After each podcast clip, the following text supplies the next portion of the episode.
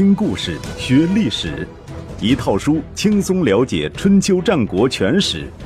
有声书《春秋战国真有趣》，作者龙震，主播刘东，制作中广影音，由独克熊猫君官方出品。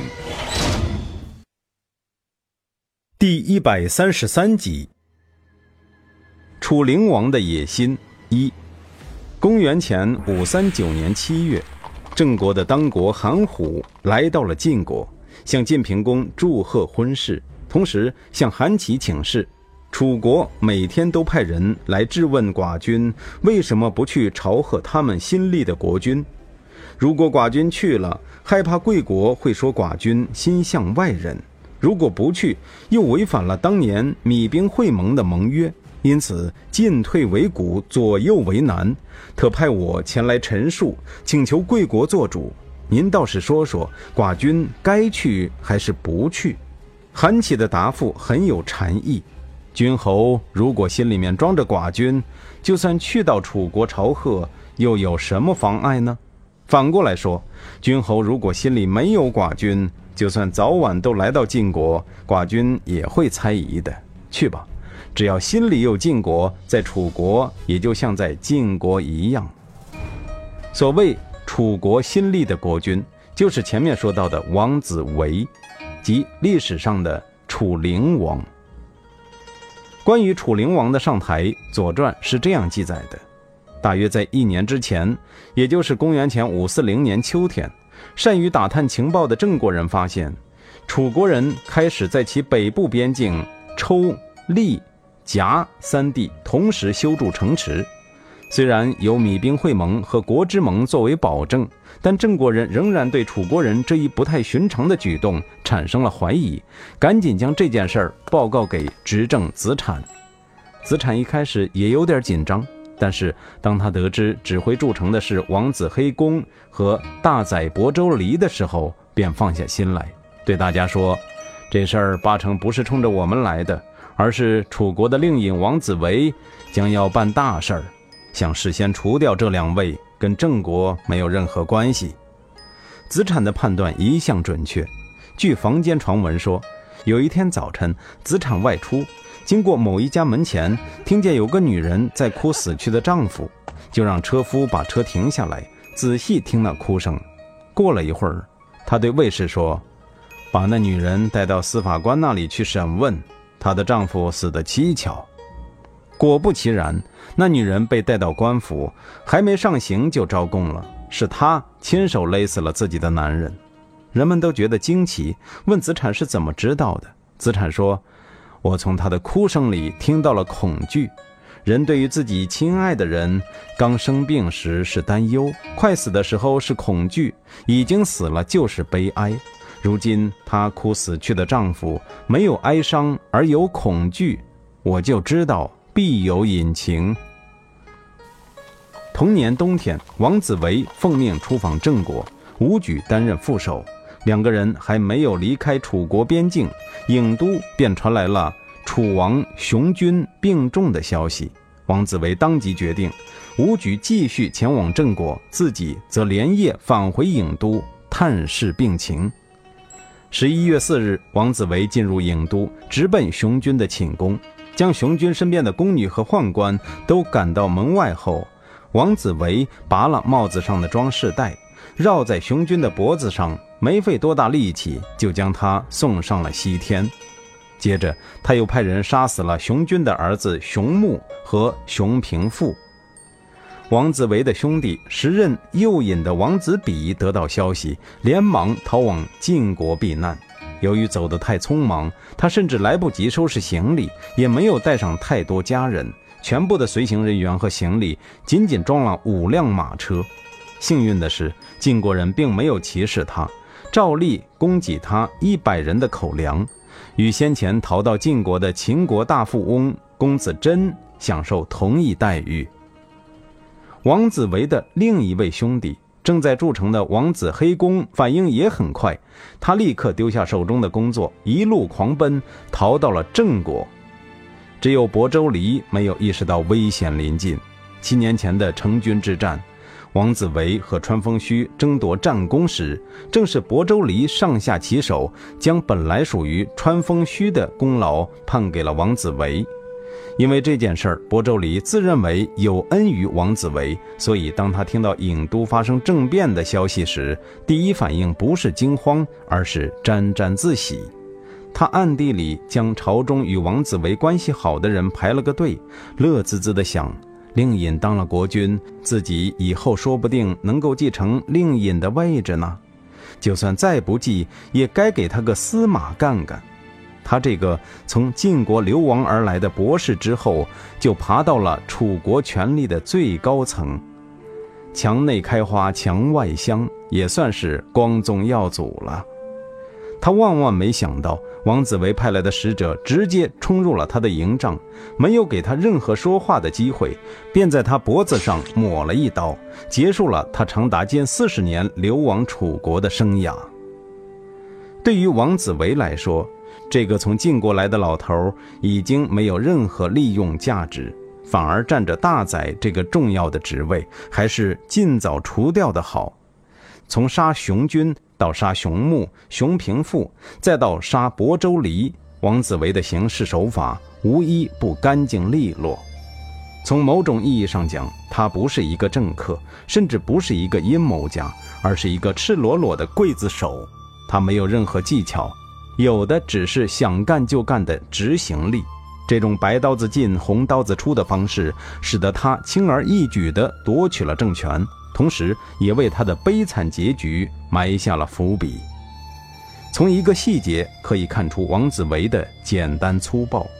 熊军死后，王子维派使者到各国广发讣告，正在郑国访问的吴举接见了使者，他对熊军之死一点儿也不感到意外。仅仅是问了一句，在给郑国的国书上，国君的继承人是如何称呼的？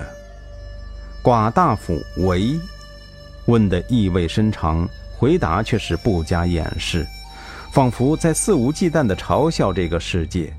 我就是以下犯上，以臣弑君，我还要登上这个国君的宝座，而且不准备拿出任何能够被你们接受的理由，如何？吴举皱了皱眉头，这样不妥。大夫怎么能够继承君位呢？他仔细想了一阵，说：“楚共王的众多儿子中，王子维是老大，就称共王的长子维吧。以楚共王长子的身份继承君位，自然也就有了合法性，至少比什么寡大夫来的名正言顺。”所谓合法性这些东西，你可以扭曲它，可以篡改它，甚至可以调戏它，但是你不能忽视它。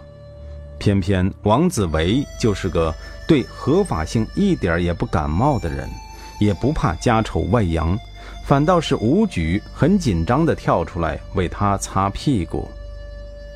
熊军的遗体被草草下葬在远离郢都的夹城，因此他又被称为夹敖。敖是楚国的古老方言，意思大概和酋长差不多。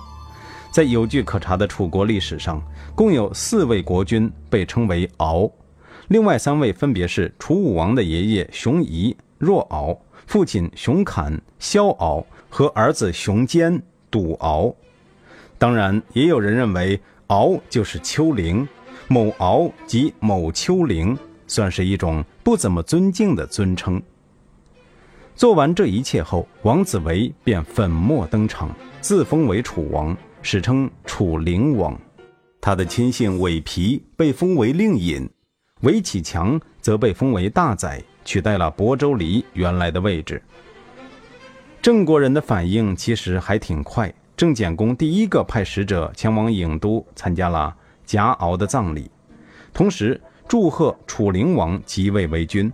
这个使者便是心直口快的子大叔，他从楚国回来，就向子产汇报说：“赶快准备行装吧！新任的楚王骄傲自满，而且自以为是，必定会以驱使诸侯为乐。过不了多久，我们就要隔三差五的去郢都听候调遣了。”子产说：“是啊，看来米兵会盟以来的好日子就要走到尽头了。”话虽如此，没有几年功夫，他是成不了气候的。咱们没有必要这么早就做准备。子产料事如神，可这次却算得不怎么准确。原因很简单，他大大的低估了楚灵王的野心，以及将这种野心转换为实际行动的执行力。自从楚灵王即位后，楚国的使者就络绎不绝地来到新郑，质问郑简公为何不亲自到郢都去祝贺，而只是派了一个不重要的臣子去敷衍了事。在得到了晋国人的首肯后，公元前五三九年十月，郑简公就在子产的陪同下来到了楚国。虽然来得晚了一点，不过楚灵王还是很高兴，设宴招待了郑国君臣。并且在宴会上赋了《吉日》一诗：“吉日为物，既骂既倒，田车既好，四母恐妇，生彼大富，从其群丑。即日庚午，既差我马，受之所同，忧路与雨，七举之从，天子之所，瞻比中原，其其恐有。”彪彪四四，或群或友，蟋蟀左右，以焉天子。既彰我功，既挟我使，发比小八，亦此大肆，以御宾客，且以着礼。这是描述周宣王狩猎的一首诗。宴会结束后，子产回到宾馆，马上命人准备打猎的器具。第二天一早，楚灵王果然邀请郑简公前往江南的云梦泽打猎。云梦是楚国的大湖，确切地说，是一片星罗棋布的湖泊群，地处今天的江汉平原，以物产丰富而闻名于世。这里也是楚国人引以为傲的地理标志。郑简公在云梦打猎的情况如何，史料已无记载。只知道他在楚国的逗留时间很长，直到第二年，也就是公元前五三八年正月，他才提出要回国。可巧许道公也来到郢都朝觐，楚灵王一高兴，又将许道公留下来，带到云梦去打猎，还叫郑简公同去，同去。于是只好又同去。南方春暖花开，北方则是春寒料峭。据《春秋》记载，这一年的春天，中原地区多个国家出现了冰雹天气，人们普遍产生了一种惴惴不安的心情，仿佛能够听到云梦的战鼓声、呐喊声和楚灵王的狂笑声渐行渐近了。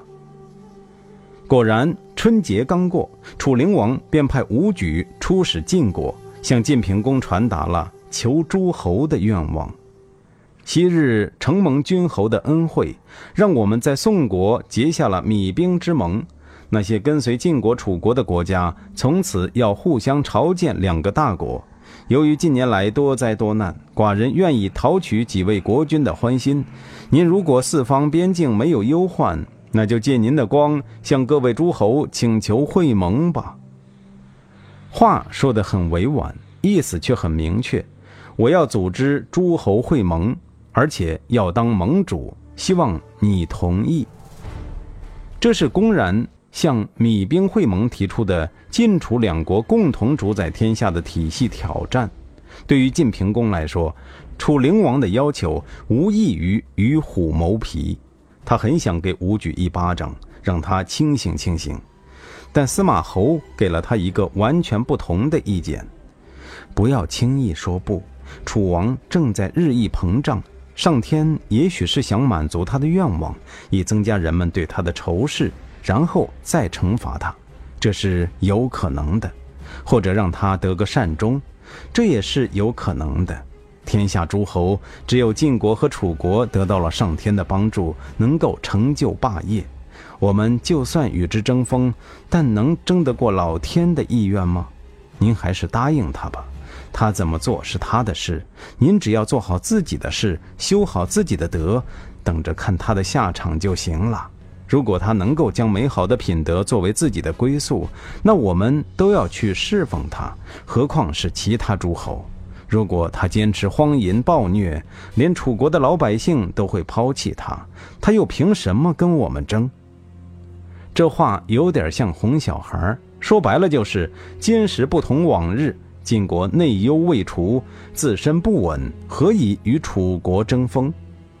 晋平公不服气，晋国有三条可以无敌于天下的理由：地势险要，多产良马，齐楚两国多灾难。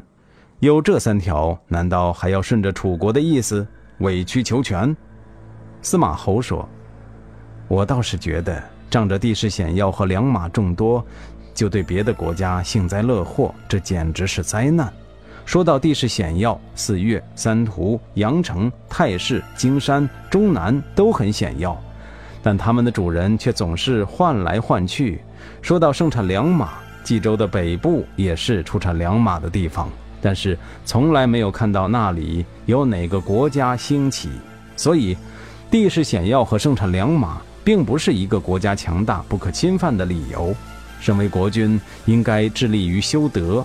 加强与神和人的沟通，而不是仅仅依仗险要的地势和良马。他国的灾难就更不是让自己高兴的理由。俗话说：“生于忧患，死于安乐。”当年齐国发生公孙无知之乱，结果导致齐桓公上台，齐国现在还倚仗他的余荫；晋国有骊姬之乱，却得到了晋文公，从此成为天下的盟主。而魏国和邢国没有天灾人祸，却照样被敌人灭亡。所以说，别国发生灾难，咱们没什么好高兴的，没准人家多难多帮呢。如果您仗着那三条理由而不修德政，就等着四处救火吧。还想什么跟楚国争锋？我建议您还是答应楚国的要求。商纣王因为残暴淫虐而亡国。周文王因为仁慈惠和而得天下，难道只是在于争夺诸侯那么简单？